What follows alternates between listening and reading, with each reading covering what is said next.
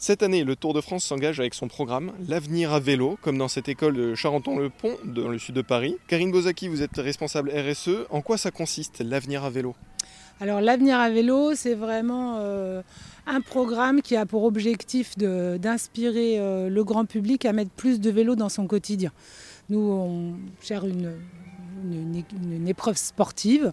C'est 176 coureurs. Je pense que la plus grande course cycliste du monde euh, est légitime pour pousser euh, tous ces spectateurs, téléspectateurs euh, à mettre plus de vélos dans, leur quotidien. Euh. du coup, on a, développé un certain nombre d'opérations, comme un label Villa Vélo du Tour de France pour aider les collectivités à amener plus de cyclabilité sur leur territoire, travailler tout ce qui est infrastructure de qualité, tout ce qui est service au vélo par exemple.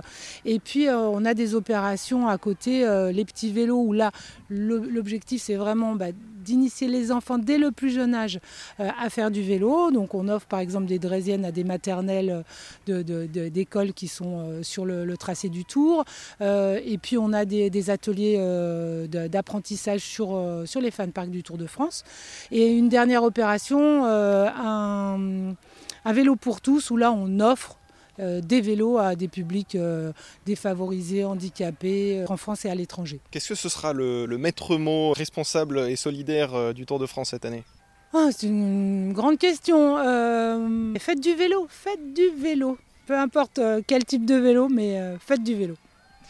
Faites du vélo, c'est le message de Karine Bozaki, responsable RSE sur le Tour de France 2023. Merci beaucoup. Merci beaucoup pour l'invitation.